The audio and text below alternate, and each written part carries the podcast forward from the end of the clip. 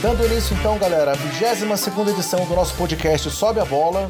Estamos aqui mais uma vez, eu, André Rocha, e meu amigo Bruno Comenero, para falar sobre o que aconteceu na última semana no melhor basquete do mundo. Beleza, Bruno? E aí? E a notícia bombástica do dia de hoje, hein? É, vamos ver o que, que vai dar, né?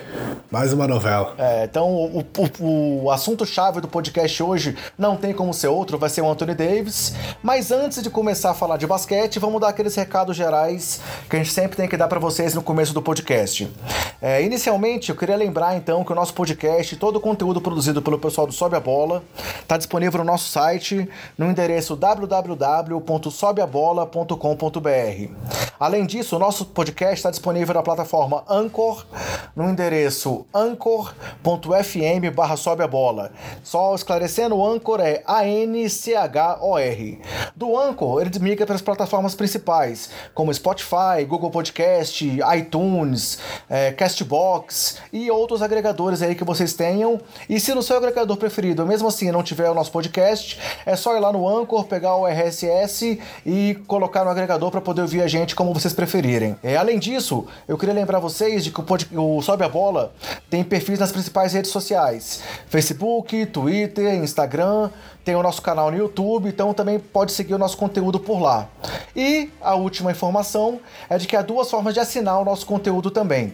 A primeira forma é pelo aplicativo FanClick, onde você baixa esse aplicativo, é, escolhe lá seguir o Sobe a Bola e aí recebe notificações a cada material produzido, ou então entra lá no nosso site, pega lá o nosso é, endereço para poder assinar a gente no WhatsApp. Não é um grupo de WhatsApp, e sim um, uma lista de distribuição onde vocês também recebem diretamente no seu celular toda vez que sair um, um conteúdo novo lá no nosso site. Então, só para fechar as notícias, vamos dar agora para vocês também um resultado do nosso sorteio da semana passada. É, como a gente fez nas últimas semanas, a gente sorteou na última edição um bonequinho, um, um Funko, um Funko Pop do Stephen Curry. E aí, o vencedor do nosso sorteio foi o nosso sorteio com o maior número de participantes, então batemos aí o nosso recorde de participantes participação. E o vencedor do sorteio foi. Foi o Gustavo Acácio. Então, Gustavo, se você estiver ouvindo essa edição, aguarde o nosso contato. A gente vai procurar você para poder ver como é que a gente vai fazer para enviar esse bonequinho para vocês. É, e aí, para essa semana, galera, a gente vai fechar aí um ciclo dos nossos sorteios. E assim como foi feito lá na nossa primeira semana de sorteio, nós vamos sortear é, uma bola Spalding da NBA para vocês. É, lembrando como é que funciona, durante o nosso, nosso podcast, em algum momento a gente vai fazer uma pausa e vai informar um código que vocês vão ter que entrar no nosso site cadastrar para poder concorrer a essa bola.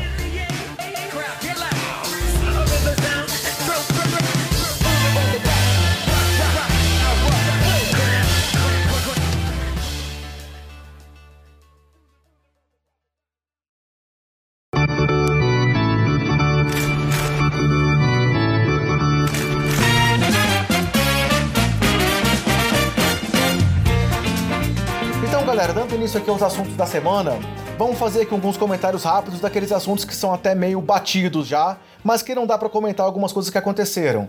E aí, para começar esse, essa, esse momento déjà vu aí, digamos assim, de toda semana, vamos falar um pouquinho sobre James Harden. Afinal, nessa semana, o Harden teve uma atuação histórica no Madison Square Garden, né, Bruno? O que, que ele fez lá no Madison? Ele meteu apenas 61 pontos, igualou o recorde de pontos de um visitante no Madison Square Garden lotado. Mais uma partida digna de MVP do James Harden. Fica difícil porque a gente tem que falar dele toda semana aqui, já nem tem mais muito o que falar. Foi aquilo que a gente já sabe, arremessou bastante, sofreu faltas, matou bola de três, é, jogo sem assistência. Ele tá, tá no modo sanguinário. Só trazendo mais alguns números do Harden, além desse jogo de 61 pontos, é, o Harden chegou já a 23 jogos seguidos, é, com pelo menos 30 pontos, e segue ali atrás apenas daqueles números absurdos do Will Chamberlain.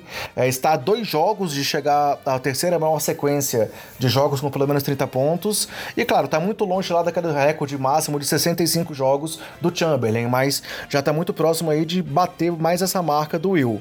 É, e outra coisa que é interessante citar é que nesse mês é, de janeiro ele já teve oito jogos com pelo menos 40 pontos. É, isso foi a última partida também diante do Orlando Magic, ele conseguiu 40 pontos e foi a oitava partida dele com pelo menos 40 pontos apenas no mês de janeiro. E aí, dá para citar também mais um detalhe do jogo de ontem, é que o Chris Paul voltou, né? Mesmo assim, ele conseguiu 40 pontos, mas vale a pena fazer uma comparação aqui das médias que ele estava tendo antes da lesão do Chris Paul e nesse período que ele ficou com o Chris Paul. Sem contar o jogo de ontem, só dois números que são bastante expressivos. Antes do Chris Paul machucar, a média dele de pontos era de 31,8 é, pontos por jogo, e depois que o Chris Paul machucou, ele passou uma média de 43,6 pontos por jogo. É um incremento aí absurdo. E outra coisa que cresceu cresceu demais foi o, o número de arremessos que ele tentava. Com, com o Chris Paul ao lado, ele tentava um pouco mais de 20 arremessos por jogo, e sem o Chris Paul, ele chegou numa média de quase 30 arremessos por jogo. É, vamos ver como é que vai aqui aí agora com o Chris Paul do lado, né, Bruno? Ah, com certeza. O James Harden sem o Chris Paul parece meu bonequinho no 2K lá, Bruno Comenero. Eu também arremesso 30 bolas por jogo lá, por isso que minhas médias são 37 pontos por partida, mas é, sem querer brincar agora, ele, ele viu a necessidade de colocar o time nas costas de verdade. Tava sem o, o Gordon e o Chris Paul, depois voltou o Gordon, mas saiu o Capela.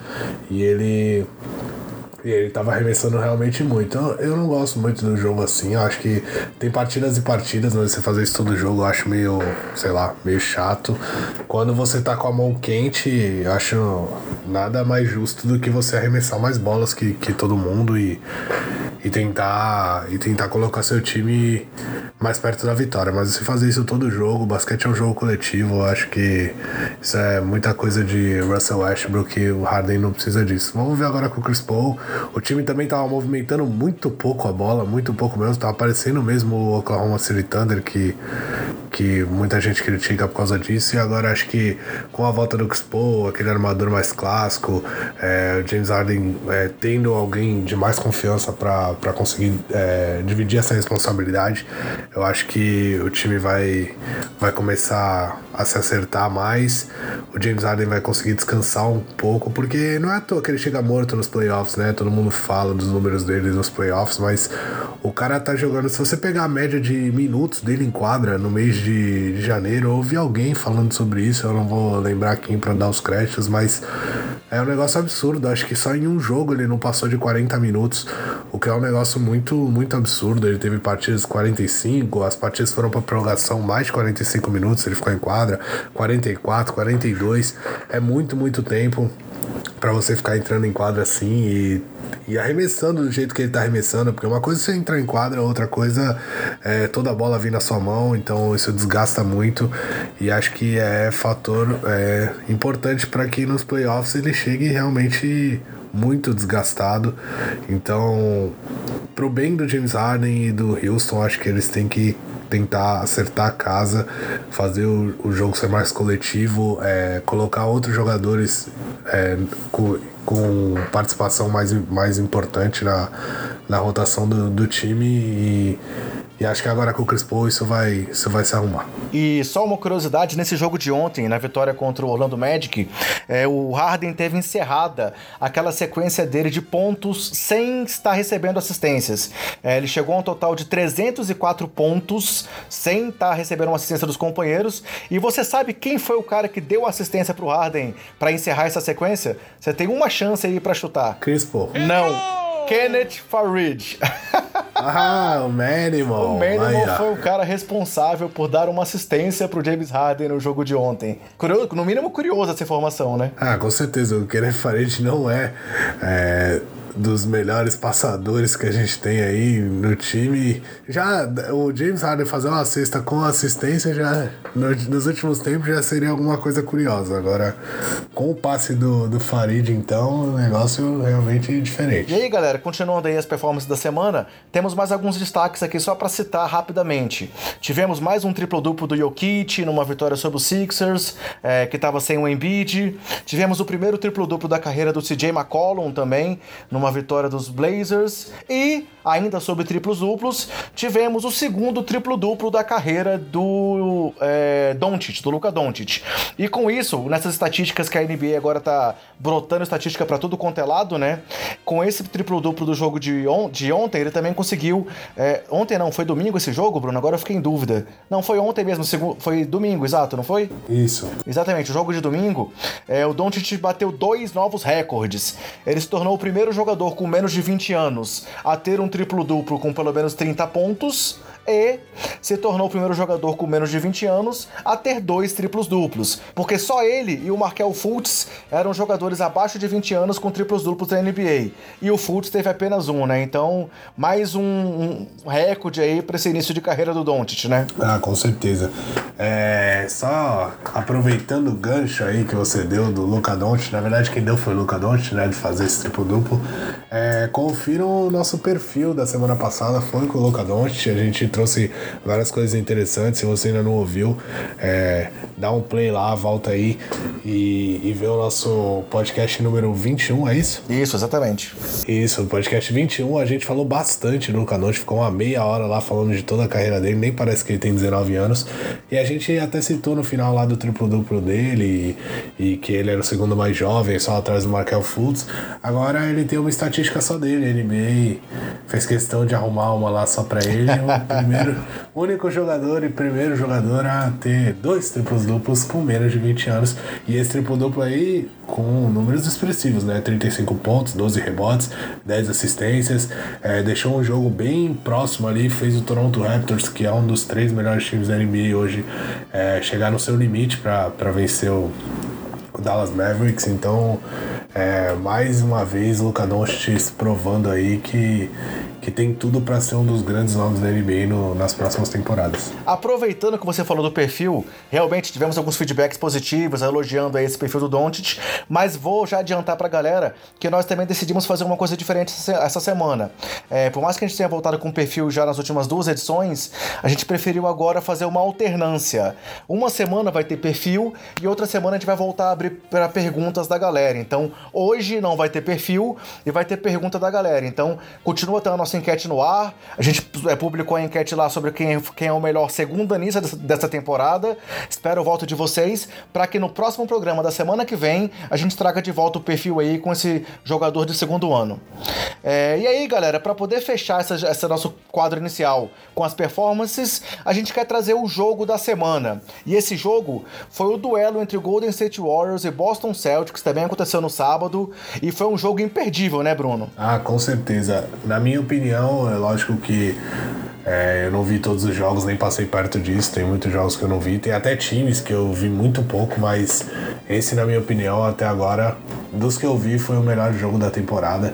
Um jogo de muita variação, os ataques jogando muito, defesas fortes, é, muitos personagens para todos os lados. E Al Alford fazendo grandes partidas. Do outro lado, o, o, o quinteto todo do Warriors jogando muito bem, Curry jogando muito bem, Durant jogando muito bem.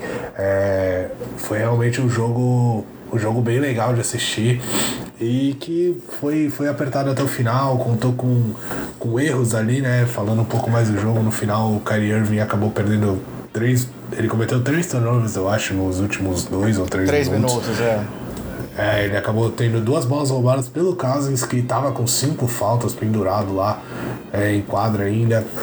É, e no final ainda requinte de crueldade, né? O cara ainda foi, tentou um arremesso, deu um airball ali feio, mas ele não fugiu da responsabilidade. O Draymond Green sofreu uma falta, bateu dois lances, errou os dois, mas deu sorte que a bola caiu no colo dele ali. Então foi um jogo bem legal de assistir. E quem não assistiu, se tiver a oportunidade aí no League Pass ou algo assim, assista, porque realmente agora a gente sabe que precisa dos times voltarem a se enfrentar só se forem numa eventual final. Foi até o que muita gente apostou, inclusive eu. É, mas essa foi uma prévia bem legal que, que aconteceu durante a temporada. É, o time de Boston meio que estava tentando mostrar que eles realmente têm cancha ali para poder tentar encarar o Golden State, né? Assim, é, é, não, não que, eles, que eles, eles já, tenham, já estejam garantidos na final, porque foi uma, uma previsão lá de antes da temporada começar, mas eles quiseram mostrar que eles realmente têm força e que poderiam dar trabalho pro time dos Warriors, né? E aí, como você falou, o Kyrie terminou com 32 pontos, 10 assistências, ele tem tido um número grande de assistência nas últimas semanas aí, é, mostrando também que ele está mais voltado para poder melhorar o time. A gente comentou sobre isso também já em edições, edições anteriores, que ele está tentando ter uma liderança maior ali dentro da equipe, é, assumindo realmente esse papel de líder. Voltou a conversar com o LeBron, pediu desculpa pela aquela questão lá envolvendo a saída dele de Cleveland e realmente está tentando conduzir o time. Enquanto você comentou também do Horford, ele teve 22 pontos e 13 rebotes, além do Tatum com 20 rebotes e se eu não me engano, no terceiro período ele teve 14 pontos, né? Foi um, um momento ali que o Tatum explodiu, meteu três ou quatro bolas de três, agora eu não me lembro, mas também foi um momento que, em que ele não deixou o Warriors deslanchar e chegou ali a, a botar o Boston em alguns momentos na frente do placar. Já pelo lado do Golden State, o Duran acabou com 33 pontos e 9 rebotes, é, o Curry teve 24 pontos e 6 de 12 nas bolas de 3, e o Clay Thompson teve 21 pontos, além do Cousins com 15 pontos e 8 rebotes, além de 3 assistências, 3 roubos e um toco, e o Draymond Green com 11 rebotes, 8 assistências, 3 roubos e um toco, além dos 5 pontos. E aí realmente esse lance final aí do lance livre do Green foi muito engraçado, porque o cara consegue errar os dois lances livres e a bola do, do, do, acaba caindo o rebote na mão dele mesmo. Então, realmente meio que aquela sorte de campeão mostrou que também segue aí do lado dos Warriors, né, Bruno? Ah, com certeza. E aí ele mais do que rápido já deu a bola pro Curry, pro Curry sofrer, a falta, a falta, e não ele. E pra linha dos lances livres, a gente sabe que o Curry espero não secar, mas até agora ele já bateu quase 50 lances livres e não errou nenhum. E, inclusive tá tendo jogo agora entre os Warriors e o Indiana. É, que tá passando agora e ele não bateu nenhum lance livre, mas fala um pouco mais do jogo, você falou dos números do, do Cousins e vale ressaltar que desses roubos dele, que você citou três, dois deles foram ali no final do jogo, em cima do Kyrie Irving, muito importantes para a partida. É, também tem que ser dado o devido mérito ao Draymond Green, jogou muito, ele realmente vem se recuperando, finalmente vem se recuperando, ele teve um começo bem, bem ruim de, de temporada, é, ainda mais depois daquela briga com o Duran, acabou acho que aquilo acabou pesando um pouco negativamente ali para ele. E ele teve números que a gente sabe como é o Draymond Green, né? 11 rebotes, 8 assistências, 3 roubos de bola e apenas 5 pontos, mas arremessou só 3 bolas. É, quem estava mais ligado era o Kevin Durant, sofrendo bastante faltas, indo para cima. E o Tatum que você citou, sim, ele que botou o time de volta no jogo. Uma hora que, que os Warriors conseguiram abrir, o Tatum ali é, chamou a responsabilidade. Se eu não me engano, ele acertou as três primeiras bolas de três deles, dele e isso colocou o time de Boston. Boston estava muito bem no, nos arremessos é, de longa distância, acabou o jogo com 15 arremessos é, convertidos. No final acabou forçando um pouco, então foram 15 de 40, né? mas isso dá 37,5 de aproveitamento, então não deixa de ser um, um aproveitamento razoável para uma equipe. E eu só não entendi, assim, acho que o Tatum estava muito bem na partida, eu não entendi porque no final do jogo a bola acabou não indo mais para ele, né? Foi muito pro Kairi e acabou caindo em Terry, Terry Rozier. Marcos acabou Smart. caindo no Marcos Smart. Marcos Smart matou uma bela bola de três pontos ali, que encostou no placar no final, e aí depois a bola veio de novo para ele e, sei lá, ele se empolgou, ele achou que ele era o Curry mesmo, arremessou a bola todo torto errou e são lances assim que custou a vitória, talvez. A bola tivesse, é, tivesse que rodar mais e procurar o Tatum, que estava muito bem, ou o próprio Kyrie, que é o, que é o, o jogador da franquia, ele que tem que ter, ter essa responsabilidade. Errou bastante no final, mas essa responsabilidade é dele a gente tem que ressaltar que, apesar dos erros, ele não fugiu dela.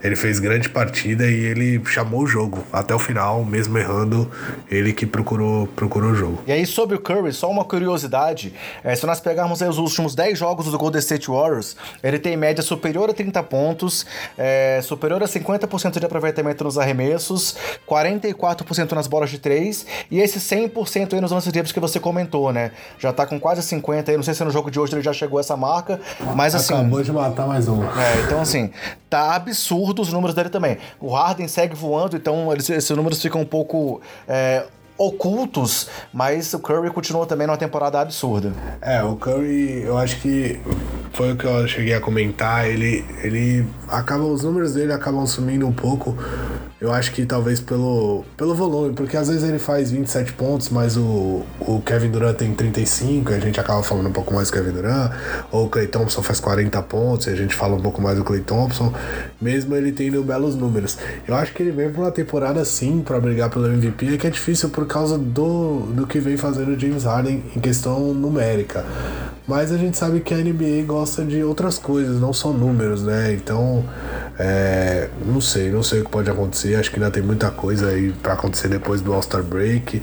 E uma campanha ruim do, de Houston pode acabar minando o James Harden mesmo ele, ele tendo esses números espetaculares, mas a gente tem que esperar para ver. A gente assim encerra o nosso, o nosso parte aí dos performances da semana e agora então vamos falar do nosso bolão do Sobe a Bola.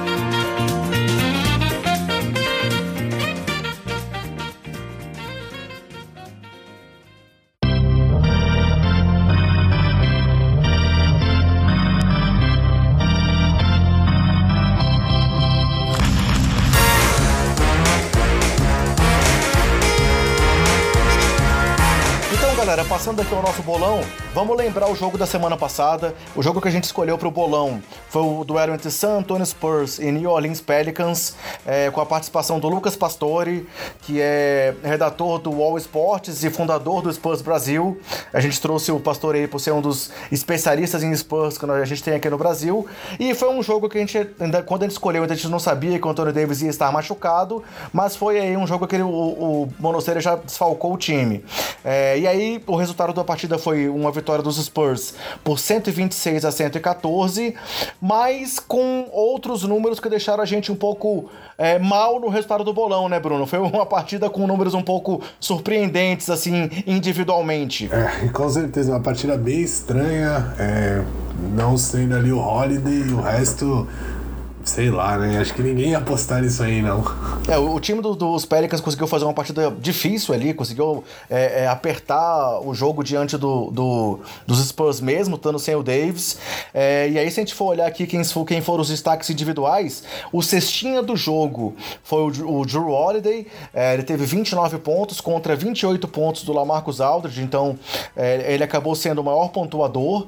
E aí foi, mais, foi uma das partidas que a gente pode comentar rapidamente aí, da do destaque que o Jalil Okafor tem tido nos últimos jogos, né? Depois que o Davis se machucou, o Okafor passou a ter um pouco de espaço ali na rotação dos Pelicans e nesse jogo o Okafor acabou a partida com 24 pontos e 15 rebotes. E com esses 15 rebotes, ele acabou sendo o maior reboteiro da partida. Já teve jogo que ele teve seis tocos. É, realmente o Okafor tem surpreendido aí com esse espaço depois da lesão do Anthony Davis. Já nas assistências, o líder em assistência da partida é, não foi nenhum jogador que a gente apostou. Não foi o Holiday, não foi o, o DeRozan. Foi sim é, Tim Frazier, que veio ali do, do banco dos Pelicans e conseguiu seis assistências nessa partida. Então, é, pro bolão, foi muito difícil a gente acertar qualquer coisa, né, Bruno?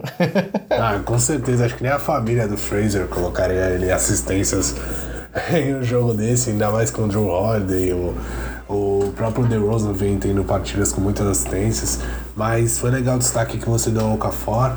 O Okafor ele era tratado como um grande talento quando ele quando ele estava lá no Sixers ainda, que ele foi escolhido, aquela época que o Sixers só pegava pivô, né? Pegou Embiid, Noel, pegou o Okafor.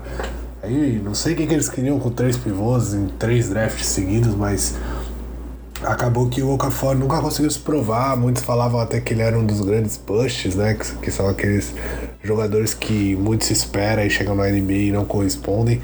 É, porque ele se mostrava muito talentoso, mas lá não conseguiu desenvolver isso. Depois pediu para ser trocado e era uma escolha alta, né? Se não me engano, ele foi terceira escolha do draft dele.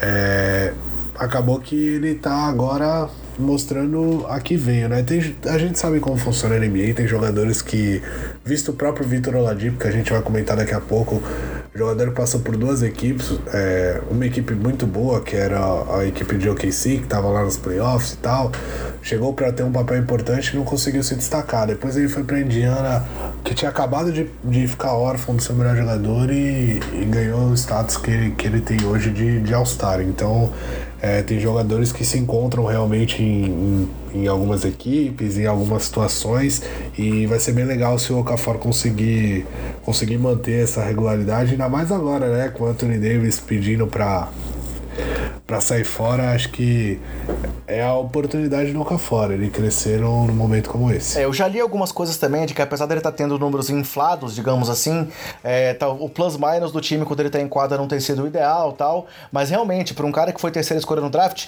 o primeiro escolhido foi o Carl Anthony Towns, e aí a expectativa era que talvez o Lakers pegasse o Okafor.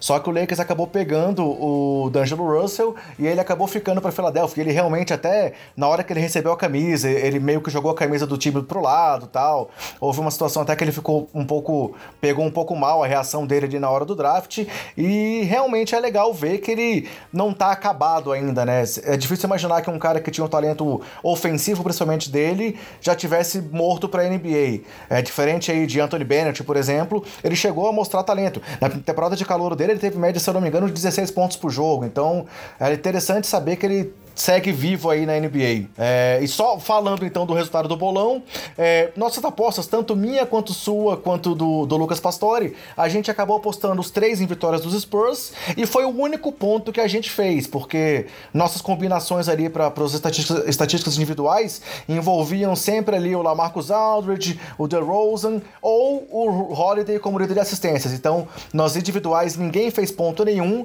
mas os três fizemos o ponto aí na vitória do Santos E aí, com isso, a pontuação atualizada do nosso bolão acaba sendo eu e os convidados com 31 pontos cada e você ali com 30 pontos ali logo na sequência. E aí, galera, para essa semana a gente selecionou um duelo para trazer aqui uma equipe que a gente não tinha comentado muito sobre ela ainda no bolão, que é o Los Angeles Clippers. Então, o duelo que a gente vai trazer para o bolão vai ser entre Clippers e Toronto Raptors, um jogo que vai acontecer no próximo dia 3 de fevereiro e que terá transmissão transmissão do Sport TV.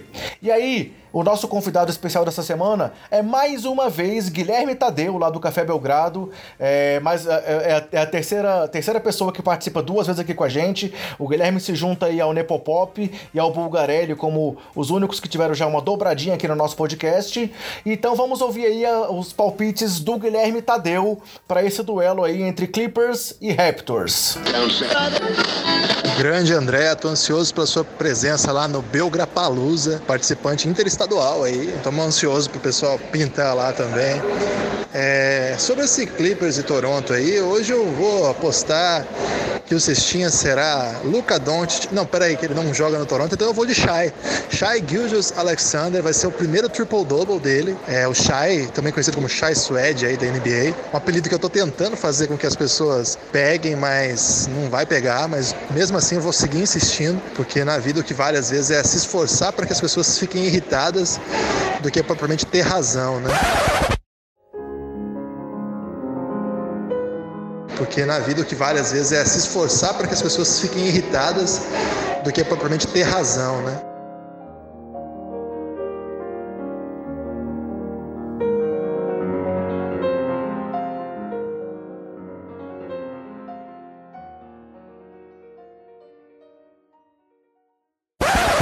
Eu acho que ele que vai brilhar nesse jogo, líder em, em pontos e rebotes e assistências. Tô com ele nessa. Agora, sobre o Pacers sem o Ladipo, é, eu acho que vai ser uma vida difícil, viu? Eu não, eu não sei muito bem como é que o time vai se virar.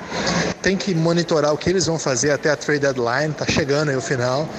E acho que depois da trade deadline a gente vai poder ter um cenário mais claro.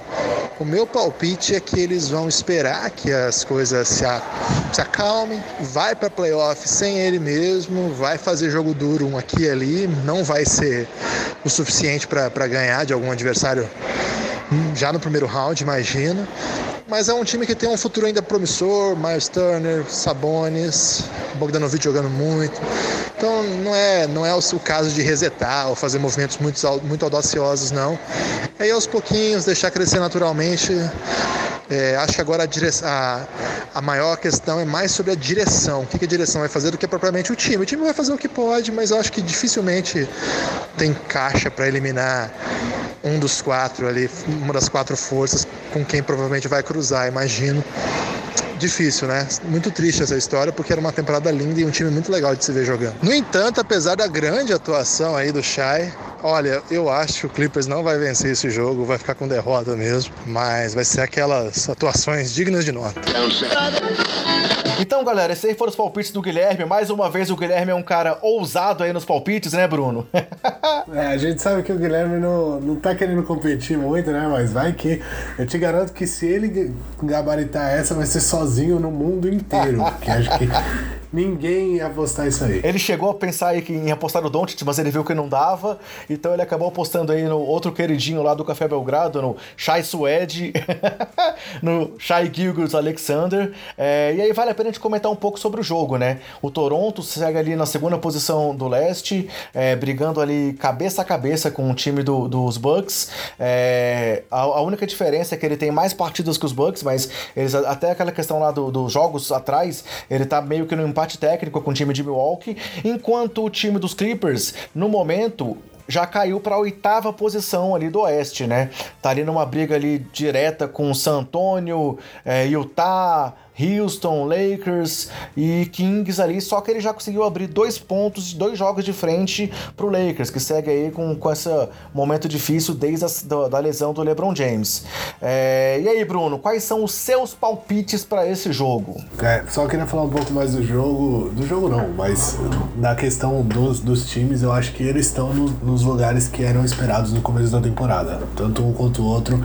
Acho que o Clippers briga assim ali da sexta à oitava posição é, dos playoffs. Eu, me surpreendeu eles estarem tão alto assim no começo, ainda mais para um time que a gente sabe que o Clippers é, não tem uma estrela e ele busca isso para a próxima temporada onde ele vai ter bastante espaço para tentar um contrato grande ou até dois, dependendo de, de quanto, quanto tenha. Não sei se vão conseguir, né? Mas a gente sabe que eles estão bem de olho lá no, na próxima free agency que vai ter Kevin Durant, Clay Thompson, é, agora tem aí o Anthony Davis que fica ou não fica, pode ser que acabe ficando nos Pelicans até o final da temporada, não se sabe. Jimmy Butler, Kawhi, é, Kyrie, vários nomes, né? Vários nomes de peso aí na, na, na próxima off-season, eu ia falar até no Kyrie.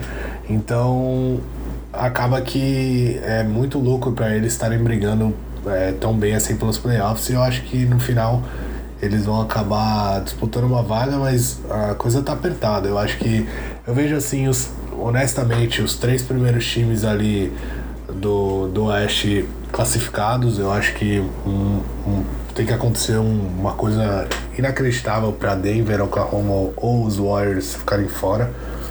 É, e os outros ali, eu acho que todos estão brigando. Até o Sacramento, que nem você falou.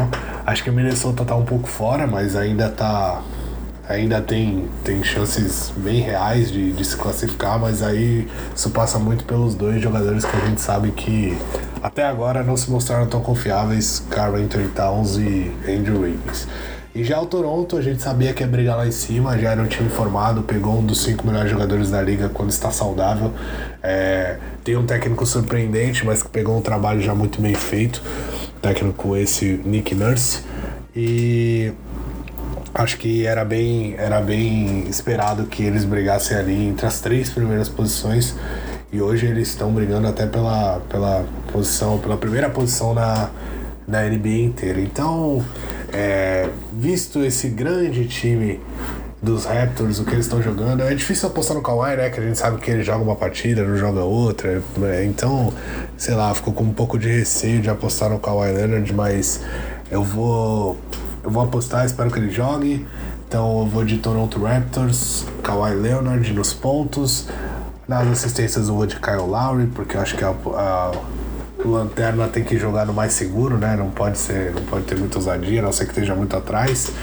E aí nos rebotes eu fiquei em dúvida, às vezes é o Ibaka, às vezes é o Valanciunas, às vezes é o Siaka, então eu vou dar uma moral para um cara que eu acho que pode pintar no All-Star Game aí, pelo que vem fazendo na temporada, pode ser o jogador que mais evoluiu, Pascal Siaka. Vou de Pascal Siaka nos rebotes. Beleza. É, eu talvez eu tenha um palpite bem próximo do seu aí. É, eu também vou apostar na vitória dos, Raptors, assim como você e o Guilherme Tadeu. É, eu não vou apostar no Shai, então eu vou discordar do Guilherme nesse aspecto, mas eu vou ser aí, vou, vou assumir um risco aí na aposta do cestinha do jogo. Eu acho que por mais que seja o, o cestinha, que a vitória seja do Toronto, eu vou apostar num jogador que também teve um triplo duplo essa semana. Eu vou apostar no Lou Williams como cestinha da partida vindo do banco ali dos, dos Clippers e fazendo um bom jogo. E aí o resto eu vou fazer igual você. Eu vou apostar também no Siakam para liderar os rebotes. Eu acho que ele, ele tem jogado demais e eu vou dar esse crédito para ele, porque eu já apostei no Ibaka e o Ibaka sempre me decepcionou aqui no bolão. E também vou no Laure de assistências, que eu acho que ele continua sendo aí um dos melhores jogadores nesse quesito na temporada e é uma aposta segura para essa rodada aí do bolão. Então, Raptors, Lou Williams, Pascal Siakam e Kyle Lowry são as minhas apostas para essa semana aí no nosso bolão do Sobe a Bola.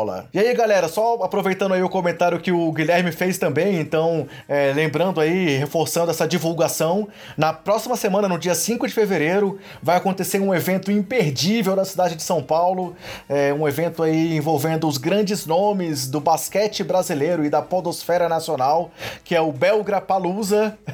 e como ele falou, eu já consegui me esquematizar aqui e vou estar tá lá representando o Sobe a Bola nesse super evento. Então, é, acompanha aí também as nossas divulgações, acompanhe lá o pessoal do Café Belgrado, já tem muita gente confirmada, e aí acompanhe sempre as notícias para ver como é que vai ser esse evento aí que vai sacudir São Paulo e sacudir aí a podosfera e o mundo do basquete nacional.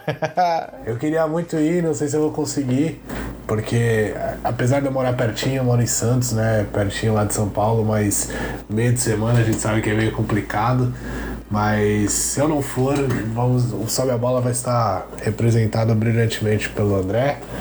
E a gente espera, a gente do Sobe a Bola espera poder fazer um evento parecido aí em breve também. Não tô querendo prometer nada, mas eu acho legal esses encontros, tentar bater uma bolinha, conversar, conhecer um pessoal é, diferente que, que, que assiste outros times, que gosta de outros times, que gosta bastante de basquete. Acho que, que, é, que são esses eventos que, que são bem legais, unem todo o pessoal aí que, que gosta da NBA. Então, galera, fechando essa parte aí, vamos passar para aquele nosso próximo quadro que é o nosso giro pela NBA.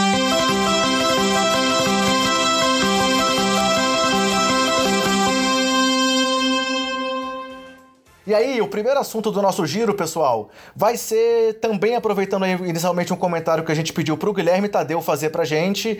É, vamos comentar a situação do Vitor Oladipo, né? A gente, na nossa última edição, foi anterior à lesão do Oladipo, e temos aí o Oladipo desfalcando o Indiana Pacers até o final da temporada.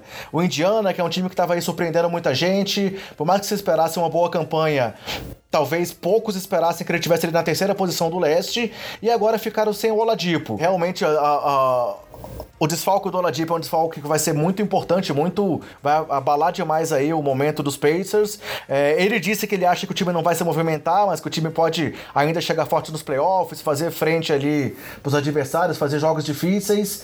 E aí, o que, que você acha, Brunão? Você acha que talvez realmente o Guilherme tá certo, o time tem que ficar quieto? Ou você acha que o time tinha que arriscar, sei lá, a gente sabe aí, como a gente comentou no podcast passado, que os Grizzlies, colocaram o Conley no mercado. Será que valeria a pena tentar alguma coisa, tentar uma troca, por exemplo, é, tentar mandar ali um dos, seus, um dos armadores do time, tentar alguma coisa com Conley. O que, que você acha que vai acontecer em Indiana aí nesse final de temporada? Ah, eu acho muito difícil entrar numa movimentação assim, porque a gente sabe que os salários, os salários de, de Indiana não eram altos. É, o próprio Ladipo, não, eu não tenho os números exatos aqui, mas eu sei que ele não recebe um salário astronômico e a maioria dos jogadores lá também não. Então o Mike Conley vai ganhar aí nas próximas três temporadas 30 milhões mais do que isso, né? 30 para mais nas próximas três temporadas. Então a gente sabe que é difícil bater o salário. Talvez eles tivessem que perder muitos jogadores eu sinceramente não acho que vale a pena. Eles têm um núcleo. Tudo bem que o armador é o Collinson, não dá para você confiar 100% nele, mas eu acho que ele já tem um, ali uns reservas ajeitadinhos. É, tem o Sabonis vindo muito bem no banco, tem o Miles Turner que tá jogando titular, tem o Tadeu Young vindo no banco também, tá jogando muito bem. Tem o, aquele TJ Leaf, que é um jogador que eu gosto bastante, lá no banco também, segundanista. Eles têm, eles têm peças para ter o calouro lá, o Holiday, né? O Aaron Holiday, irmão do, dos outros dois, do Justin e do outro que eu esqueci o nome agora, que tem um monte também na NBA, igual o Punley. Drew Holiday.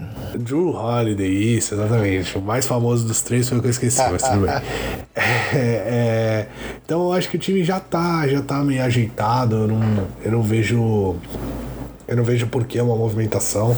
Acho que o time é, é jovem ainda e não tem não tem. Primeiro que eu não acho que eles tenham assets para trocar uma troca muito grande, que impacte muito.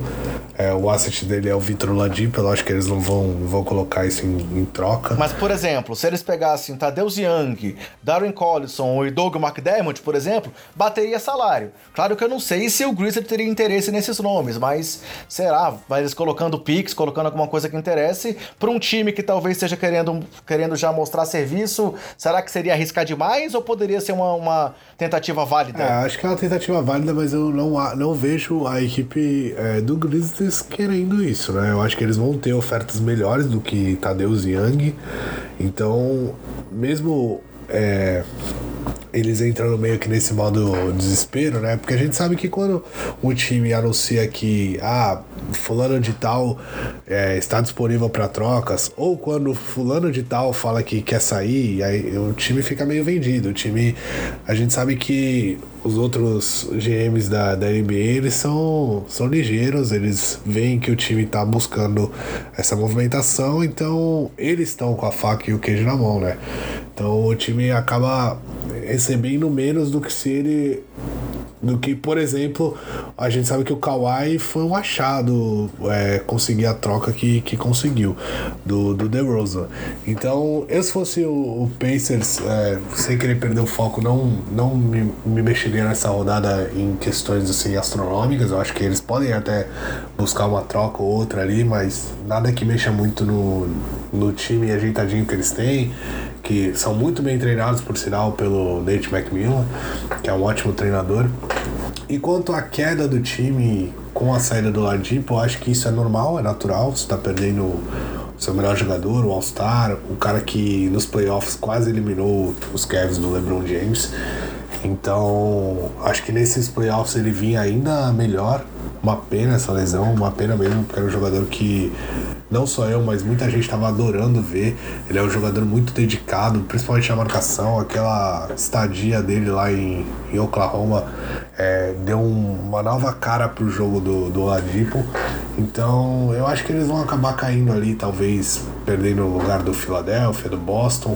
Mas questão de Brooklyn, Miami, Charlotte, Detroit, todos aqueles times que brigam ali para baixo, Washington, acho que mesmo sem o Ladipo eles estão na frente desses times ou pelo menos equiparados. Então eu apostaria que eles ficariam sem o modo de quadras por, por conta de não ter o Ladipo, mas mas estariam ali na quinta ou sexta ou sexta posição no máximo. É, e talvez uh, garantindo aí um duelo contra o Boston na primeira rodada, né? O Boston ou Philadelphia. Realmente, se ele ficar ali em quinto, ele, ele poderia pegar um dos dois que poderia ficar em quarto.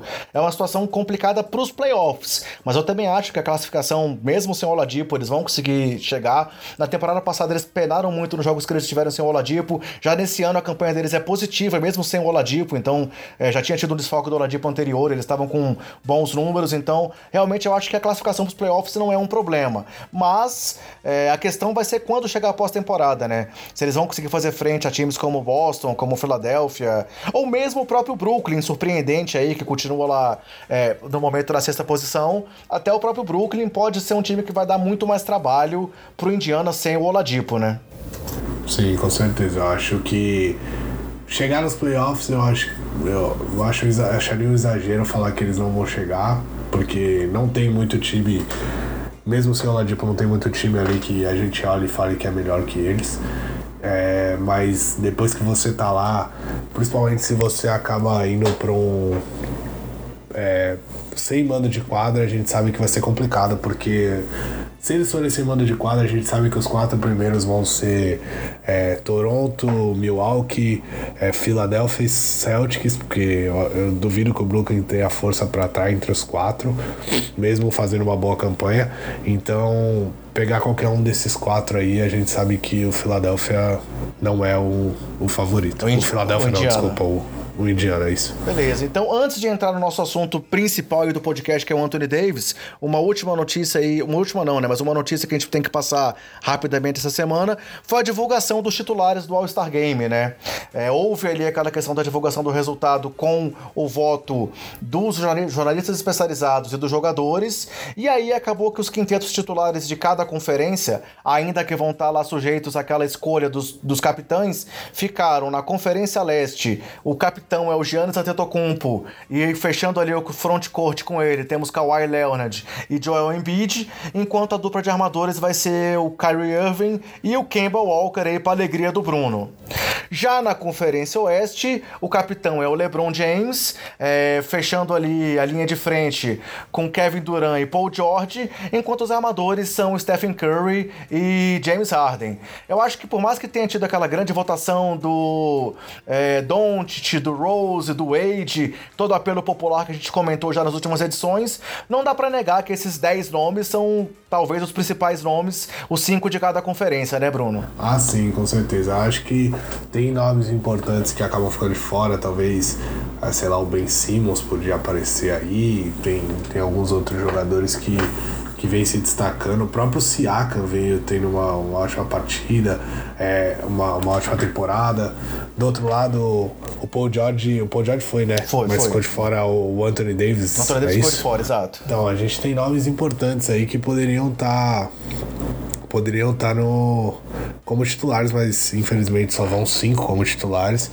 E esses nomes é, muito possivelmente vão estar é, entre os reservas que são votados que, que são votados pelos técnicos, né? Isso. É, eu vi umas brincadeiras aí, acho legal até trazer aqui. Eu vi muito pessoal perguntando se esse time do, do leste é, esses cinco, né, que a gente sabe que não vão ser, não tem mais representante de leste-oeste, mas os cinco que foram escolhidos do lado leste aí, se eles num jogo contra os Warriors, quem venceria? E aí, achei interessante, acho que seria um duelo legal de ver aí.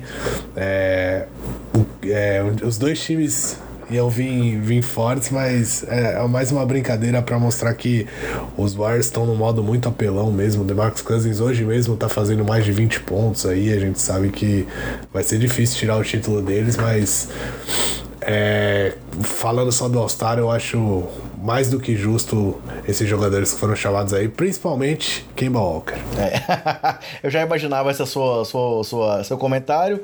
Mas então, galera, dia 31 vai ser divulgado a lista total aí dos reservas. E aí no dia 7 de fevereiro vai acontecer a seleção lá, transmitida pela TNT. Eu não tenho certeza se o Brasil vai ter transmissão aqui da ESPN, mas eu acho que sim.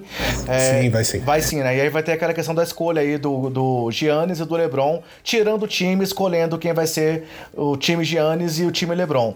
É, vale a pena só comentar que, cara, o Doncic, ele acabou sendo o segundo mais votado da Conferência Oeste. Ele ficou atrás só dos dois capitães e, sei lá, digamos que o LeBron, a lesão dele fosse tão séria que ele ficasse fora da temporada. O Doncic poderia ter sido o capitão da Conferência Oeste. Então, só para ressaltar mais uma vez aí esse número absurdo de votação que o Doncic teve já ainda no seu ano como calouro. E aí, galera, para poder fechar então o nosso giro, vamos passar aqui para o assunto principal desse podcast, que foi o pedido que saiu aí, foi divulgado hoje para a imprensa, de troca do Anthony Davis. É, segundo uma declaração do próprio Pelicans, já no começo dessa semana, o Davis tinha dito que ele não, não iria renovar com o time, ele teria disponível lá para aquela renovação super máxima, mas ele falou que não queria renovar e que gostaria de ser trocado para tentar ir para um time que ele pudesse estar mais próximo da briga por um título. É, sabemos que temos vários rumores aí. É, essa semana, curiosamente, aí uma coincidência, digamos assim, há, há dois dias atrás, o Lakers tinha soltado uma informação aí, o Magic Johnson falou que o time estava atrás de uma troca para uma outra grande estrela já para chegar nesse momento ao lado do LeBron. E aí, dois dias depois, coincidentemente, tem esse pedido de troca do Anthony Davis. Além disso, é, houve, houveram rumores de que o, o New York Knicks pode ir atrás. O Boston segue sempre sendo o nome aí ligado ao Anthony Davis, mas a gente vai comentar alguns dos detalhes envolvendo o Boston Celtics. Mas a grande questão é essa, Bruno. Será que o Davis termina a temporada ainda lá em New Orleans? Ou será que vai vir uma troca agora mesmo, no meio da temporada aí, antes da trade deadline, o Monocelha deixa os Pelicans? Acho que depende do que o Anthony Davis quer. Na verdade, eu acho que é, hoje eu, eu acredito que a equipe do, do New Orleans já saiba quem. Tipo, qual é o time preferido assim do Anthony Davis e eles também acho que já têm uma ideia dos, dos jogadores preferidos que eles vão querer tentar tentar envolver em uma troca, principalmente com esses times que que vem mais forte aí para brigar pelo Anthony Davis. Então, é, a gente sabe que a troca, na verdade, está na mão do Pelicans, mas eu acho que pode ser que o, que o Anthony Davis faça um acordo lá. É difícil, mas a gente sabe que é, vale adiantar que ele não pode ir para o Boston Celtics agora, a não ser que seja no lugar do Kyrie Irving. Eu duvido que o Boston vai envolver o Kyrie Irving numa troca, mesmo sendo o Anthony Davis, que é, sei lá, talvez um dos cinco melhores jogadores da liga atualmente. Mas é, eu acho muito, muito difícil isso acontecer. Então talvez podia acontecer do Anthony Davis falar assim, ó, a gente segura então essa troca e a gente vocês me trocam por Boston no começo da próxima temporada e lá vocês vão pegar, sei lá, quem vocês quiserem lá que, que, que já vocês podem ir entrando em acordo. Então, mas eu acho difícil isso acontecer. Eu, eu sinceramente, falando com o Bruno mesmo agora, se eu tivesse que apostar, seria Los Angeles Lakers. Eu acho que eles estão sim um passo à frente para para uma troca, vai depender do que eles estão dispostos a abrir mão, mas eu não vejo o Anthony Davis, quer dizer, eu vejo o Anthony Davis querendo jogar lá, é o que parece, e vejo também o, o time do, dos Lakers não medindo muitos esforços, então duvido que o New Orleans atrapalhe uma negociação com, com o Lakers. É, va vale lembrar né, que recentemente o, o Davis assinou com o mesmo é, agente do LeBron James, né? Ele tá lá na mesma, mesma empresa, aquela empresa que alguns dizem que é de fachada, que o LeBron é o verdadeiro dono da empresa tal, que ele colocou o amigo dele lá só para ser um laranja, digamos assim. Então, realmente, os rumores desde lá são muito fortes. E aí, sobre sobre esse, essa questão, a declaração que os Pelicans fizeram também, além de colocar essa questão de que ele já tinha dito no começo da semana que não queria renovar, de que por isso eles iam buscar a troca, eles fazem dois comentários que são comentários muito interessantes. O primeiro é que eles falam que com relação às conversas sobre troca, é, eles vão fazer o que, for, o que tiver que ser feito nos termos dele e no tempo que eles julgarem necessários, né? Então, assim, eles meio que estão dizendo que, ó, por mais que ele queira sair, não vai ser a, a, a qualquer custo que ele vai sair do time.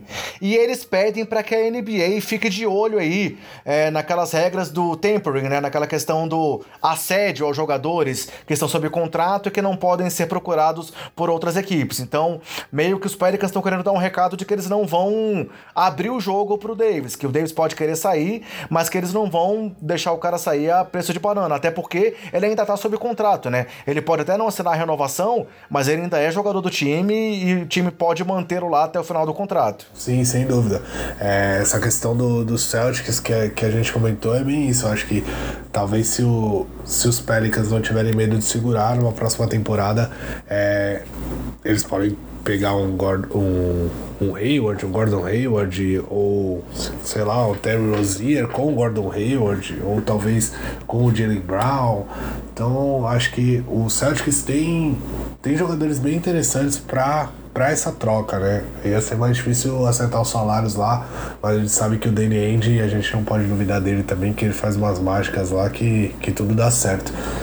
Mas o que, o que acaba dificultando um pouco para eles é essa corrida contra o aí contra o, o contrato que, que, que o Kairi vai, vai assinar na próxima temporada. A não ser que o Kairi, sei lá, vá sair de lá e tenha avisado isso, ele também é free agent na próxima temporada, então sabe que tiveram muitos rumores que falavam que ele podia ir para os Clippers, já falaram até que ele podia ir para os Lakers, ainda mais depois dessa, desse pedido de desculpas dele, essa, essa reaproximação. Isso, exatamente, reaproximação com o LeBron. Muitos falaram que ele ia pro Knicks jogar com o, com o Kevin Durant na próxima temporada. É, muitos torcedores do Knicks, inclusive, fazendo muita campanha para os dois estarem lá na próxima temporada ao lado do Porzingis. Então, a gente não sabe, a gente sabe que o que a gente vê sobre esses rumores é tudo muito superficial, né? Só quem tá dentro mesmo desses times lá no New Orleans Pelicans que sabe o que, que tá passando, no Boston Celtics também. Mas se eu tivesse que apostar seria no Lakers, eu acho que pode fazer a troca agora, pode mandar alguns talentos e picks interessantes para New Orleans que que New Orleans pode crescer o olho. Eu queria aproveitar então, Bruno, assim, para fazer um gancho, já com a nossa, nossa parte de perguntas. É, várias perguntas que a gente recebeu hoje, como esse assunto foi um assunto que estourou aí no dia de hoje, tem perguntas envolvendo essa questão do Anthony Davis. Então, eu vou começar a trazer algumas perguntas pra gente ir comentando já durante o assunto Davis, citando algumas das pessoas que mandaram perguntas pra gente, alguns dos ouvintes, tá?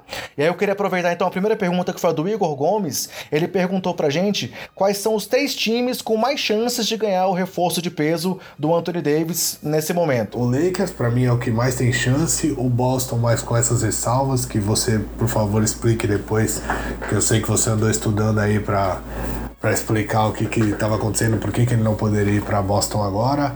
E Falaram muito no New York Knicks, mas eu vejo. É, o New York Knicks tem chance sim, mas eu acho remota pela questão do que eles têm a oferecer. A não ser que eles colo coloquem para jogo a primeira escolha do draft do ano que vem, que eles são fortes candidatos. Primeira que eu digo, pode ser primeira, segunda ou terceira, né? Eles a primeira, a primeira rodada deles, né? É, então, é, se eles colocarem isso e mais alguns jogadores lá de questão de salário, talvez o New Orleans queira, queira essa troca. Do contrário, eu acho muito difícil. Mas falaram bastante lá na gringa também do 76ers, mas eu também acho mais complicado.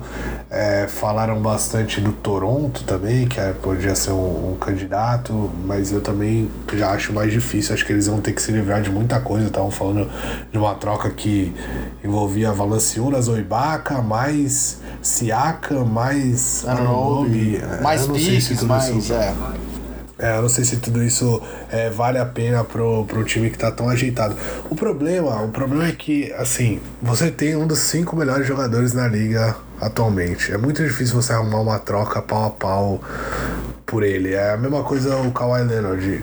Não tinha como ter uma troca pau a pau e mesmo assim chegou muito perto, porque era um dos, dos melhores jogadores da liga, que era o DeMar DeRozan, vinha de uma temporada muito boa, playoffs abaixo, mas temporada muito boa. Então, a gente sabe que é muito difícil pros Pelicans, ainda mais porque assim, é, ali ainda era o San Antonio Spurs, agora é o New Orleans Pelicans, a gente sabe que não tem apelo, você vai chegar lá pra jogar meio que sozinho, então é complicado algum time oferecer uma coisa muito grande. É uma situação complicada dos Pelicans. Eu acho que eles deveriam pensar sim em jogadores para o futuro e não em uma troca que seja algo perto do que é o Anthony Davis hoje. E aí, com relação a essa questão aí dos principais é, possíveis destinos para o Davis, além do Igor Gomes, também tivemos a gente recebeu perguntas do Felipe Ribeiro, do Felipe Oliveira e do Vinícius Queixo. Então foram quatro pessoas perguntando pra gente aí sobre os principais destinos do Anthony Davis. E aí, só aproveitando para fazer o que você pediu aí, essa questão do Boston envolve realmente o contrato do Kyrie. É, a NBA tem uma questão que, que é chamada de Rose Rule, que é uma regra que foi colocada lá na época do Derrick Rose, em que o time pode prorrogar, é, pode oferecer até 30% do, da sua folha salarial para um jogador que vem ali da seu contrato de calouro e, e com renovações posteriores. Então, é, o Kyrie teve essa renovação lá ainda em, em Cleveland e foi trocado com esse contrato para Boston. E da mesma forma o Anthony Davis. Então, são dois jogadores que estão é, sob essa Rose Rule. Então, o time não pode ter dois jogadores sobre essa mesma regra. Por isso que na próxima temporada, caso eles consigam uma extensão com o Kyrie e aí ele vai deixar de estar nessa situação, aí sim eles poderiam trazer um jogador como o Anthony Davis. Então, a questão envolve essa, essa facilidade, porque normalmente o time pode oferecer até 25% da folha para um jogador, mas tem essa exceção em que eles podem oferecer 30% para esse jogador que está nessa situação vindo do contrato de calor. Então, essa é a restrição do Boston nesse momento. É, o Boston tem outros, outros, realmente tem outros ativos que podem interessar que não o Kyrie, mas nesse momento a troca não pode acontecer. Só poderia acontecer na, na off-season, caso eles renovassem com o Kyrie, ou trocassem o Kyrie, ou perdessem o Kyrie, e aí sim poderiam trazer trazer o Davis estando sobre essa questão dessa Rose Rule. Ficou claro, Bruno, essa situação da, do porquê que não pode ser agora? Muito claro, quase um professor das regras da NBA.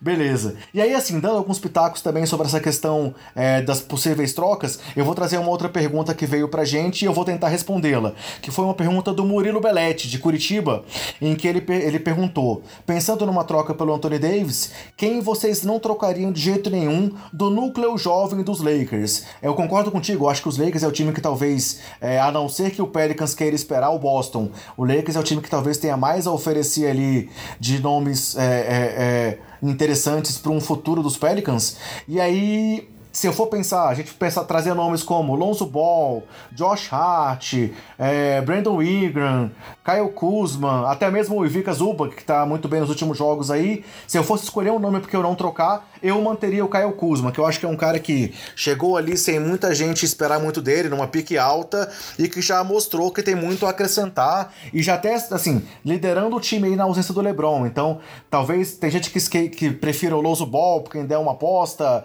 ou algum dos outros meninos. O Brandon Ingram, tem gente que ainda aposta que ele possa evoluir também. Mas a minha escolha seria o Kyle Kuzma. Se fosse para eu não trocar alguém, seria o Kyle Kuzma. Mas eu acho que não, é, não vai rolar. Porque os Pelicans vão querer o Kuzma numa troca pelo Anthony Davis. Você concorda comigo, Bruno? É, eu concordo que eu, eu também acho que eles vão querer. Eu provavelmente vão querer o Kuzma, mas eu acho que o Lakers é o jogador que eles vão fazer mais jogo duro. Mas é um pouco complicado porque o Kuzma acaba sendo na mesma posição que o Davis. A gente sabe que os dois são bem versáteis né? Então eles, eu não tenho dúvida que podem jogar junto. Até o David jogou bastante de pivô né? É, agora no, nos últimos momentos antes dele se machucar e tudo mais. Então eles podem jogar juntos sim, mas é, é complicado porque talvez ter o Davis impacte um pouco no, nos minutos, na, nas bolas do Kuzma ali, nas jogadas que ele prefere, prefere jogar. E o Davis é um jogador muito jovem. Se assinar com o Lakers hoje, a gente, eu não duvido que fique pelo menos umas cinco temporadas aí no, nos Lakers. Então, isso comprometeria um pouco o Kuzma. Mas é, desses, desse núcleo, ele é o que a gente pode esperar mais hoje. Talvez o Lonzo Ball, que eu acho bem talentoso, é, seja mais consistente, evolua. E aí eu acho que pode ser um jogador muito interessante. Se ele tiver ali o mínimo de 16 pontos por jogo, com arremesso confiável quando tá sozinho, né? Matar as bolas que tá sozinho. Eu acho que ele é um jogador talentoso, consegue ter uma visão de jogo interessante. É, o Josh Hart faz aquele trabalho sujo, mas eu acho que ele não pode evoluir muito mais que isso. E o Brandon Ingram era pra ser aquele matador, né? Que os times do LeBron têm, e, mas infelizmente vem se mostrando um pouco inconstante ainda. É, eu acho que pode ir Brandon Ingram aí, Brandon Ingram, Josh Hart, Pique, talvez o Lonzo Ball. E aí eles mantêm o Caio Kuzma, mas não sei se é um preço justo. É um dos rumores que surgiu forte hoje aí seria Ball, é, Kuzma, Zubat mais Pique. É uma coisa que talvez seja uma proposta inicial aí dos Pelicans pelo Davis. Eu não sei se seria suficiente para os Pelicans aceitarem, mas é, o Kuzma tem sido é, listado aí nos, nos rumores é, envolvendo o time dos Lakers. Outra pergunta ainda sobre esse caso do, do, do Davis, Bruno.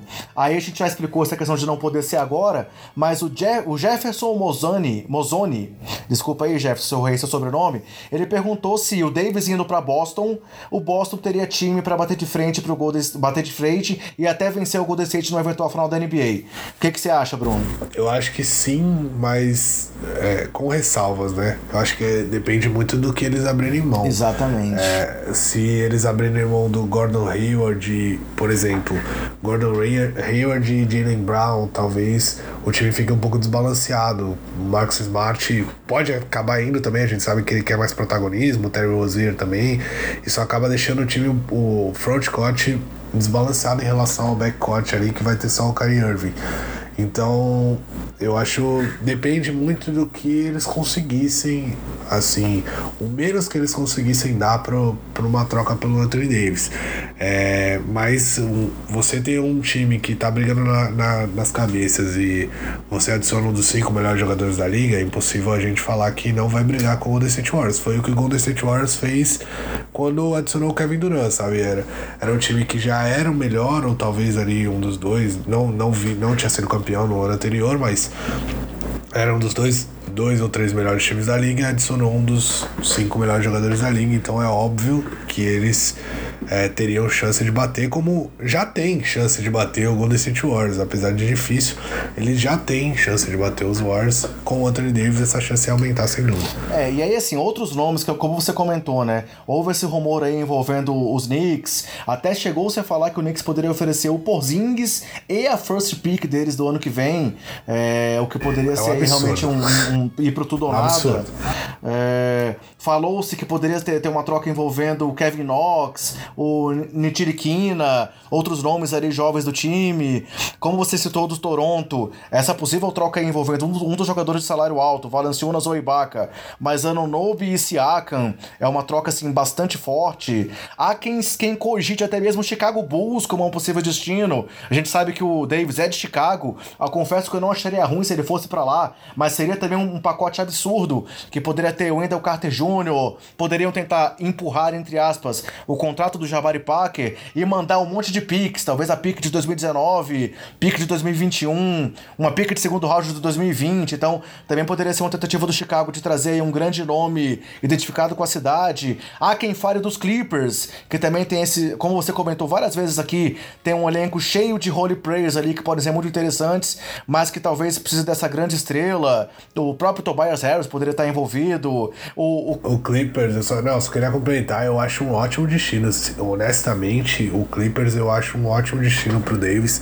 Eu acho que hoje ele ia acabar a temporada nos playoffs, é, mas não num time que pudesse brigar. Mas na temporada que vem, se o, dependendo do que o Balmer prometeu lá para ele, pode ir forte para tentar pegar um Kevin Durant, pegar um Kyrie Irving ou alguma coisa assim. E aí o, o Kemba Walker, por exemplo. E aí eu acho que o time ia ficar muito forte, ia ter muito mais chance de, de ganhar o título, porque já tem um time cheio de jogadores lá que fazem certinho as coisas. Tá faltando as estrelas mesmo. Mas aí é, o, o Anthony Davis ia ter que ir meio nas escuras, né? Ia ter que ser um tiro mais cego. Mas eu acho que ia ser interessante para ele, poderia ser interessante para ele, e seria interessante pro, pro Pelicans, porque ia juntar o elenco dele lá cheio de jogadores que pelo menos conseguem levar um time pro, pros playoffs. Mas é aquela questão, né? Assim, a gente sabe também que o jogador, por mais que ele tenha pedido a troca, ele não tem o controle do que vai acontecer, né? Então, ele falou que ele queria ir pra um time que pudesse ter chance de título. Mas vai que realmente os Pelicans entendam que o pacote que tá vindo, sei lá, de um possível Washington Wizards da vida seja o ideal, ou esse pacote aí dos Clippers, ou um pacote que envolva, sei lá, aquele pacote de Filadélfia que a gente comentou. Vai que eles, eles aceitam apostar e marcar o Fultz. Então, assim, realmente existem muitas possibilidades e nada muito concreto. Talvez o que há de mais concreto, como a gente comentou, seja essa possibilidade aí dos Lakers ou esperar para o Boston na próxima é, off-season. Acho que talvez é, perguntaram pra gente de três lugares, dois lugares para mim são certos. O terceiro, aí realmente eu acho que a NBA inteira tem interesse no Davis. Talvez seja uma lista de, sei lá, sete ou no máximo dez nomes de jogadores que a gente fale. Esse cara eu não troco pelo Davis, então é, é uma coisa que realmente pode agitar a temporada aí da NBA, é, seja nessa trade deadline ou seja pro ano que vem, se realmente a troca acontecer, né, Bruno? Ah, sem dúvida. E aí, para fechar, a última pergunta que a gente recebeu envolvendo o Anthony Davis foi uma pergunta do perfil Knickerbocker BR, um perfil lá do New York Knicks, perguntando é, o que que o Pelicans pode explorar com as outras peças no elenco. É, se é possível buscar trocas com o Holiday, com o Randall ou com o Mirotic. Você acha que eles podem tentar alguma outra coisa aí em paralelo ou mesmo junto da troca do Anthony Davis? Depende do que eles pegarem com o Anthony Davis. Se você pegar jogadores que, que vão te dar algum, algum tipo de é, de, de time, né? Uma base ali pra algum. Por exemplo, o Gordon Hayward. Se você pegar o Gordon Hayward, dá pra você tentar fazer um time ali minimamente competente para brigar por posições no, nos playoffs, igual o Jazz fez algumas temporadas atrás, é, onde o próprio Gordon Hayward era o único All-Star, o principal jogador do time. Então, se você pegar uma promessa, sei lá, talvez o Kuzma ou, ou uma escolha de, do próximo draft. Então, se você pegar uma coisa assim, eu acho que você tem que tentar trocar jogadores como o Holiday, pegar talvez mais escolhas, ou jogadores mais jovens, e deixar o Holiday para um time que, que possa aproveitar ele melhor, um time que possa aproveitar ele agora, que é assim o auge da carreira dele. Mas então acho que depende, os outros jogadores o resto do, do elenco depende do que, do que eles conseguirem numa, numa troca agora pelo, pelo Davis.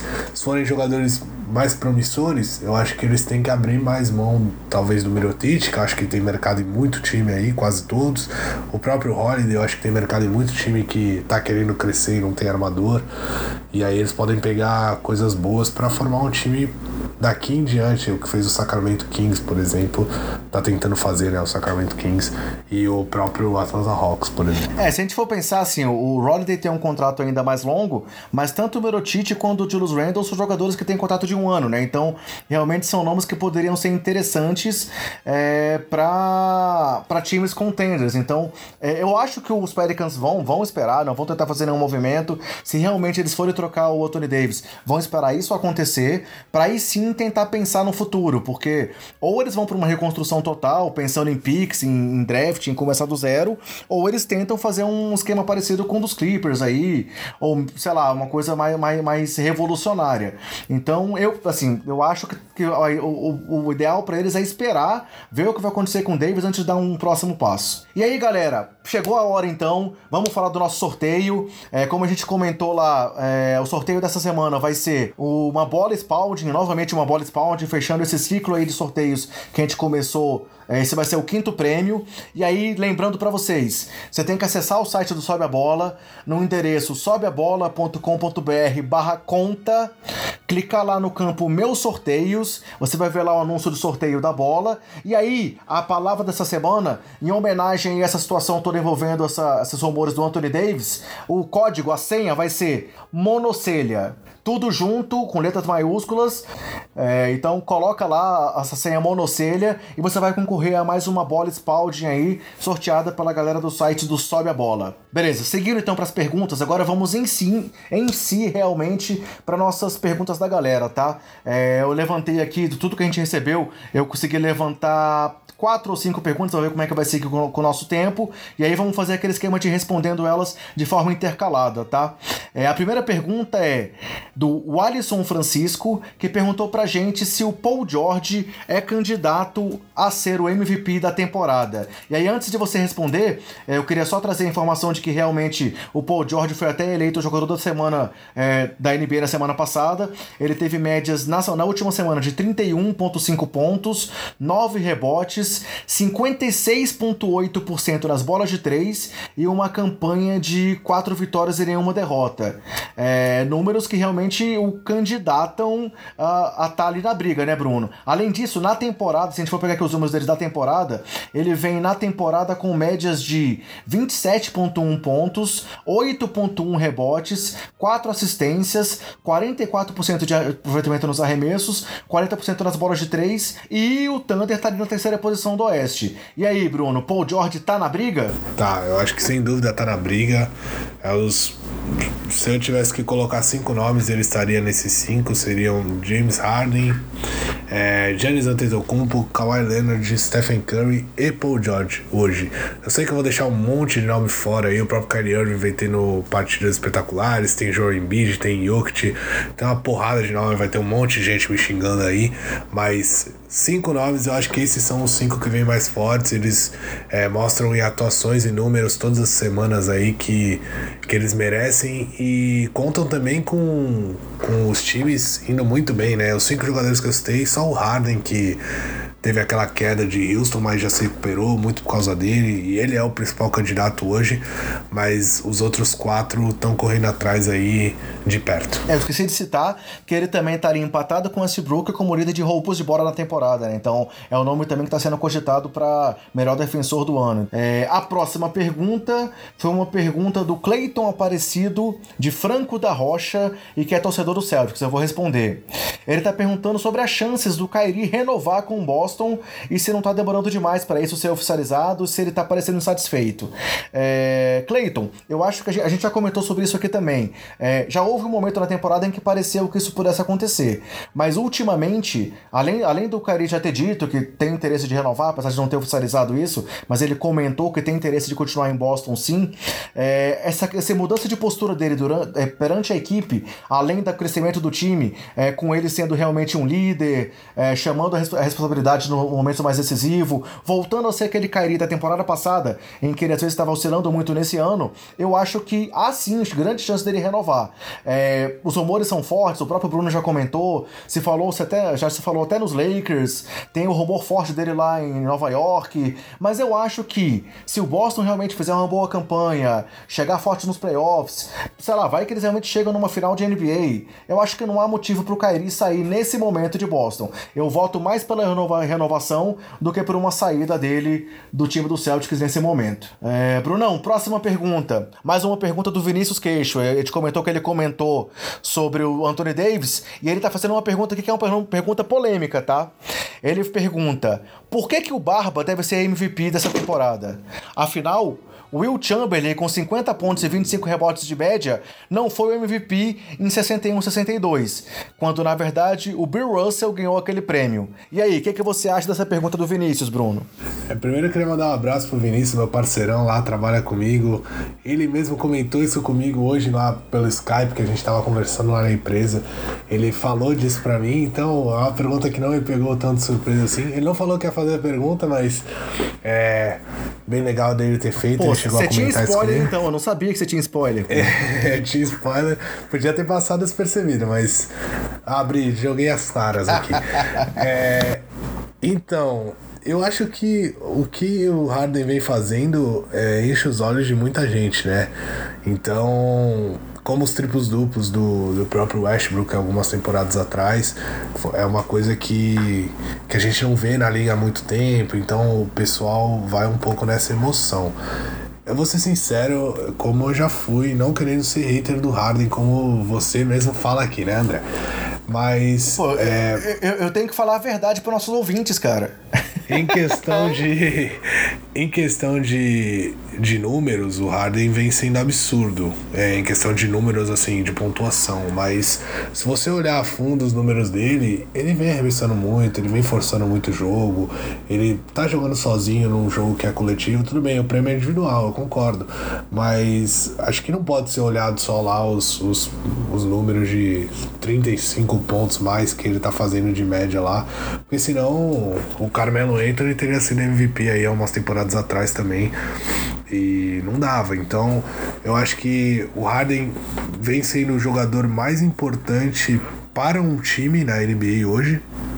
Ele é sem dúvida o jogador mais imprescindível para um time. É, na frente do LeBron James hoje, que saiu e o time dos Lakers perdeu. Então acho que ele para Houston está se mostrando mais imprescindível, porque ele está fazendo tudo sozinho. Mas eu, sinceramente, vendo os outros nomes que eu citei aí, eu não colocaria o Harden tão na frente assim. Se eu tivesse que votar, eu ia pensar muito bem. Eu acho que eu nem votaria no Harden em primeiro. É, a gente sabe que eles votam em três, né? O primeiro, o segundo e o terceiro, e depois são computados lá por pontos. É, eu não colocaria ele primeiro hoje, mas a gente sabe que essas, essas histórias, essas vislumbram os, pessoal que vota lá, essas atuações aí que ele vem tendo, no Madison, metendo 61 pontos tudo mais, arremessando 552 bolas por jogo. Então, eu acho que ele é o maior candidato hoje por tudo que ele vem fazendo, mas eu, eu olharia com mais, com mais calma para os outros nomes que, que eu mesmo já citei aí na pergunta anterior. Beleza, e aí eu vou aproveitar aqui para fechar. A gente recebeu o, o Felipe Oliveira, ele fez uma pergunta combo aqui pra gente. Na verdade, ele mandou várias perguntas. Eu vou tentar juntar aqui é, três perguntas dele numa só, porque são três perguntas que envolvem free agency, movimentação do mercado e o New York Knicks. Então. É, jornalista brasileiro, né? É, totalmente. E aí eu vou pegar aqui essas perguntas para ele, ó. Ele perguntou dos free agents do ano que vem, qual seria o melhor nome para os Knicks? É, perguntou se o Kevin Durant, o melhor destino para ele seria ficar nos Warriors, ir para os Knicks ou ir para os Lakers, e quais seriam as posições mais carentes do New York Knicks. Então, eu vou tentar fazer um combo dessas três perguntas e responder aqui. É fácil a última, hein? pois é, assim. É, Felipe, eu vou tentar combinar aqui. Cara, eu acho que o Kevin Durant, é, primeiro, eu já comentei sobre isso aqui também, eu acho que a grande possibilidade de, dele ficar no Golden State, eu acho que se o time for campeão novamente, se ele for lá MVP das finais de novo, sei lá, eu acho que ele pode ficar, mas eu acho que sim, os Knicks podem ser um destino possível para ele, o time tá indo forte em cima dele, quando teve o jogo dele lá em Nova York, colocaram é, foto dele de fora do, do Madison Square Garden, é, fizeram toda aquela pressão em cima dele, torcida gritando tal, então é, talvez dos nomes disponíveis no mercado, o Duran seja um dos maiores do ano que vem, então eu acho que é, seria um nome pro Knicks realmente se construir em torno dele, mas não sozinho, por quê? Como você perguntou aqui das posições carentes, eu acho que, cara, hoje, fora o Porzingis, que é um cara que é agente livre, ninguém sabe se ele vai ficar, sinceramente, todos os outros nomes do Knicks talvez sejam descartáveis. É, tem tem o Kevin Knox. Obrigado. É, tem o Kevin Knox, que é um cara que pode se apostar nele. Tem o Nitiriquina, que é um cara que vê, se vê potencial. Mas, por exemplo, o próprio Trey Burke, que tem, tá tendo uma temporada boa, acabaram de colocar ele no mercado aí em troca de uma segunda escolha. Então, é, é difícil a gente pensar em um jogador que seja ali para realmente formar a base. Pô, você acha que Tim Hardaway Jr. é um cara que eles vão querer reconstruir um time em volta? Eu não, não acredito que seja. Então, eu acho que o Duran é esse nome sim, desde que eles consigam trazer um segundo nome de peso para jogar do lado dele. Campbell Walker, Kyrie, é, sei lá, até tentar uma troca aí para conseguir o Mike Conley, que é um cara que já tá sob contrato. Pode vir o Zion também, né? Tem que, a gente tem que falar que o Knicks tem grande chance, muitos estão falando lá nos Estados Unidos é, que o Zion já tá falando com o pessoal do Knicks, que o Knicks já tá de olho nele, que é o maior prospecto da, do próximo draft, já é aquele jogador sensação, né? Calouro sensação aí do, do basquete universitário americano e tá vislumbrando jogar em Nova York. Então, pode ser que seja Duran mais ele e Porzingis, isso aí já dá um belo time, né? Você pega um armador mais ou menos ali, o próprio que eles têm lá que tá fazendo uma boa temporada, esqueci o nome dele agora. O Jay? É, é, não, o Trier, Alonso Trier. Ah, o é, Trier, jogador, sim. A, a, jogador interessante, mas eu queria muito que você respondesse isso aí. Qual a posição mais carente dos Knicks? Todas. É, foi, não tem... foi o que eu falei, assim, fora o Porzingis, que é um cara que não sabe se vai ficar, realmente não tem nenhum jogador que seja essencial para o futuro da franquia, digamos assim, né? Exatamente. A gente tem que ser honesto com, com os torcedores do Knicks. E aí, Brunão? Ainda aproveitando as perguntas do Felipe, o Felipe, que eu falei, ele mandou esse combo do, dos Knicks aí e ainda mandou mais duas perguntas. Então, agora é bate-bola, tá? Pergunta, pergunta rápida e resposta rápida.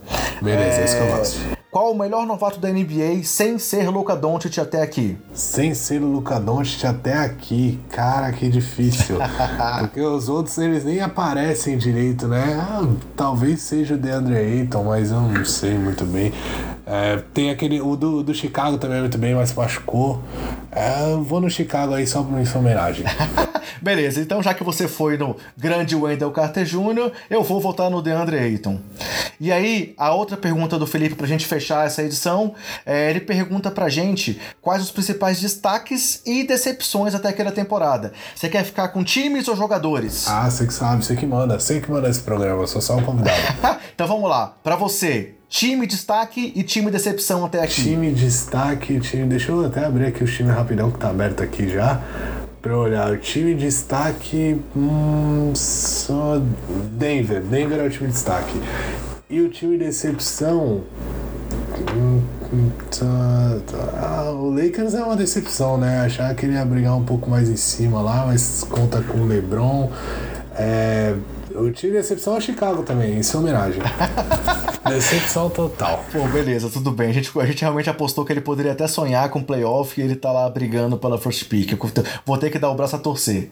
E aí eu vou trazer então jogadores decepção e surpresa. E aí eu vou trazer primeiro o lado do coração aqui. Para minha grande surpresa de jogador essa temporada vai ser Derrick Rose com essa temporada aí de ressurgimento dele.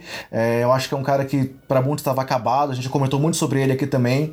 É um cara que такие para quem chegou ao ponto que ele chegou de sumir durante uma temporada, ir para casa da avó e não se apresentar ao time, essa esse ressurgimento dele é um, é um, um ponto de destaque. E jogador decepção, eu também vou levar para um lado do que eu considerei que ia acontecer no começo da temporada. Nesse momento, para mim, a decepção não pode ser outra que não Carmelo Anthony, que eu achava que ele poderia se encaixar no Houston, era uma chance dele voltar a brilhar aí na NBA, e ele tá aí encostado, foi trocado agora pro Chicago e tá lá encostado nos Bulls. Nem Chicago que é o cara, cara. Então realmente a situação tá muito complicada pro Melo, né?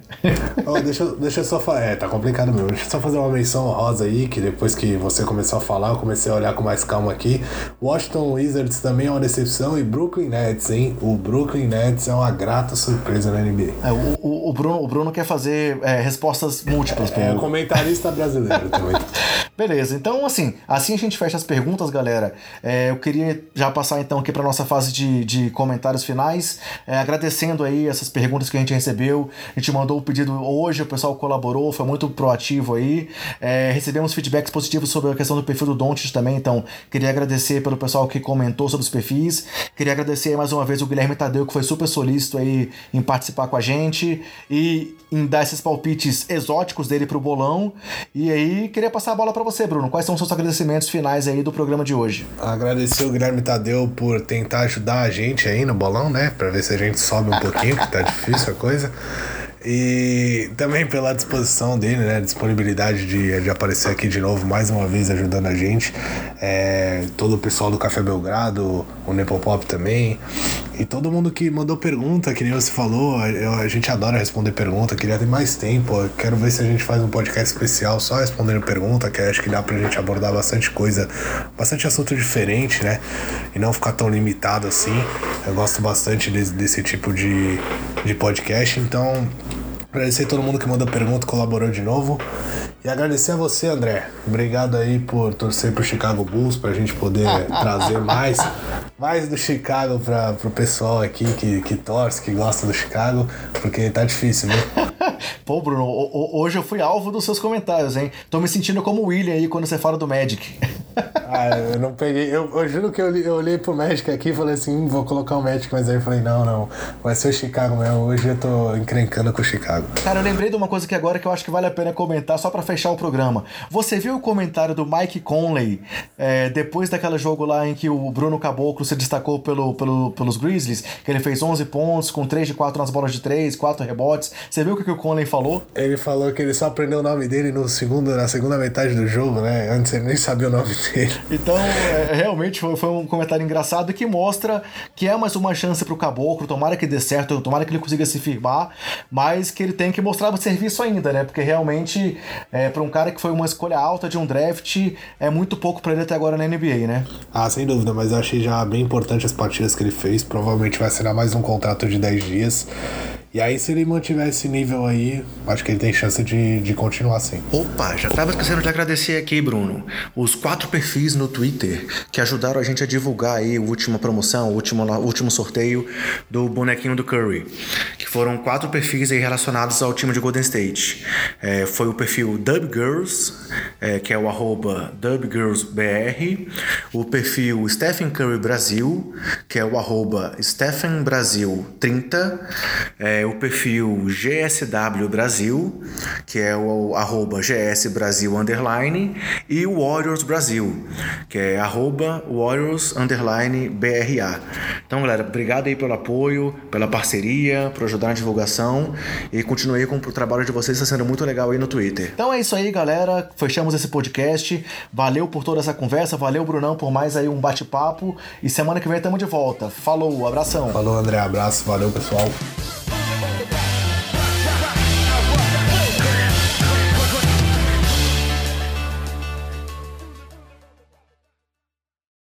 Este podcast foi editado por Gustavo Angeléia.